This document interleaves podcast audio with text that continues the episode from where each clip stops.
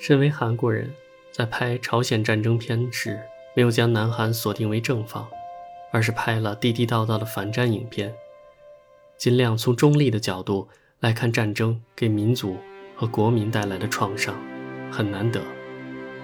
编剧和导演花了不少心思，从几个方面来揭露战争的恐怖。影片开头的就是那著名的板门店谈判，我们后人都有把历史。归为几个简单事件的倾向，因为我们懒于思考。但是到了细节，何等复杂！交战双方就是为了怎样划分三八线而陷入了僵局。尤为谈到一处高地，其实这是一座山峰，几次易主。那座山峰是用血淋淋的普通士兵的尸体堆积起来的，各方军事团体所谓的尊严。这。也是朝鲜战争的缩影。到了最后，交战士兵是忘却了为什么而战，只有上头的命令让他们知难而上，明知道那是不归路，而且不一会儿还要被打下来。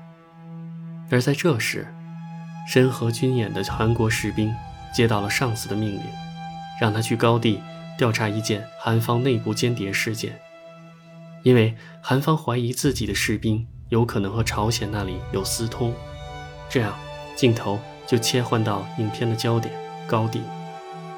申河军来到高地，就看到一群看起来很萎靡的韩国士兵，其中有着已经精神分裂的士兵，有吸毒度日的高官，也有几个流浪汉。导演想通过这种方式去描写战争的代价到底是由谁来承担。在欢迎他到来的晚宴上。这群士兵端着水，当作酒，喝得酣畅，不知是为了忘却什么。而在这里，他也相会了已失散多年的挚友高修，和高修分别还是在朝鲜士兵俘虏的几年前。那时战争刚刚打响，高修还是一个乳臭未干的学生，充满了对战争的恐惧。当柳成龙演的朝鲜官兵问他们：“知道你们为什么？”如此不堪一击吗？他满是胆怯，无法作答。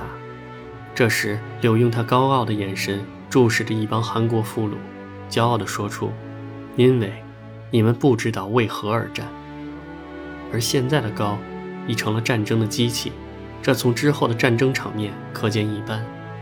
几次巡逻伏击，高都是艺高人胆大，不知畏惧。我想，那是因为既是战争，很多人。会有回家的盼望，而这种盼望就成了对死亡的恐惧。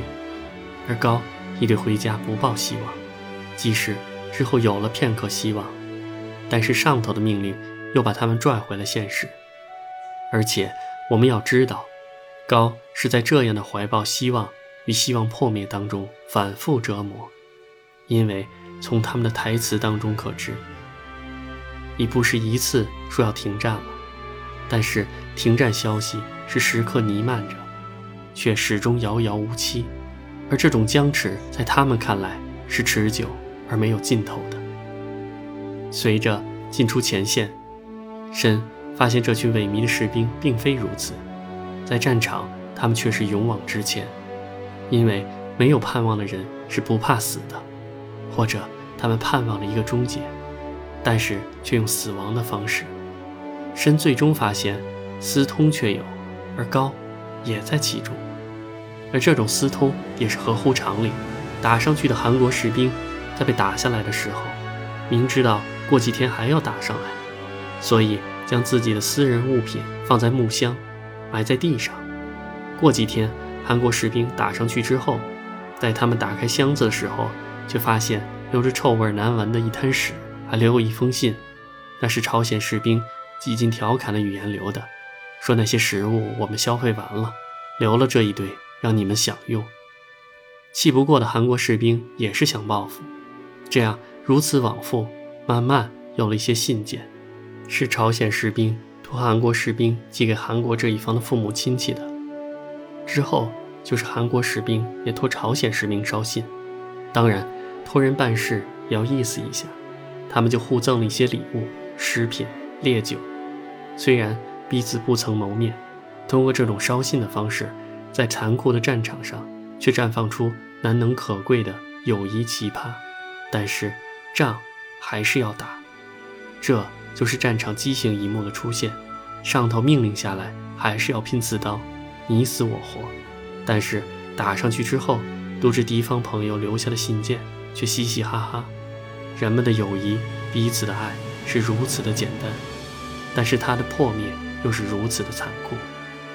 战争终有死亡，在一次次交战中，你我双方也慢慢倒下去。那留了豪言壮语的柳官兵，也在这高地上丢却了战争的理由。在这漫无天日、相互残杀中，终于出现了一线曙光，要休战了。朝韩士兵都是喜出望外，终于可以回家了。但是，离休战还有二十四小时，二十四小时之后的领地才是最终分界线。朝韩双方的上头也就毫无悬念地发出了相同的命令：到休战的那一刻之前，还是要打下去，寸土必争。发出命令的人在桌子旁边签了几下烂名，不费吹灰之力。但是，一个个的普通士兵却是重新被拽回现实。原来，回家不是那么的简单。最后的镜头，高地，硝烟弥漫，朝韩士兵短兵相接。那些互相通信的人们，那些曾经用信件彼此温暖的兄弟，死在了彼此的刀枪下。金秀赫在战争初的模样，到后来的冷酷，后期金秀赫所做的一切都只有一个目的：杀死对手，活下来，用战友当诱饵，枪杀长官等等。但是还好没有灭绝人性，基本上采取的都是最高效的做法，从效果上来说都是对的。但是任何事情用人命做代价来衡量，总有一些卫道者会说。人命最重要，我很认同田中芳树说的，人类社会的思想潮流可以分为两种：一说世上有比生命更有价值的东西，一说没有。在战争开始之前，前者是对的；在战争停火之后，后者是正确的。几百年来，几千年来，都一直是如此的。换句话说，在战争中，人命就是贱，是可以加减乘除的。这个道理，没上过战场的人估计很难想象。对上位者的批判，一将功成万骨枯。最后，板门店停战协议的那个签名，麦克阿瑟、彭德怀、金日成。电影都是用慢镜头慢慢的播放书写过程，这中间的味道，尤其是在最后十二小时下达攻击令的剧情之后，尤其令人想哈哈大笑。正如那两位最后在山洞里听到停火的命令后狂笑不止。为什么而战？正如那位北朝鲜的军官所说：“我一开始为什么而战？但是时间太久了，我也忘记了。战争的过程基本都能磨灭战士的理想，又何况是内战，杀戮的都是自己的同胞。”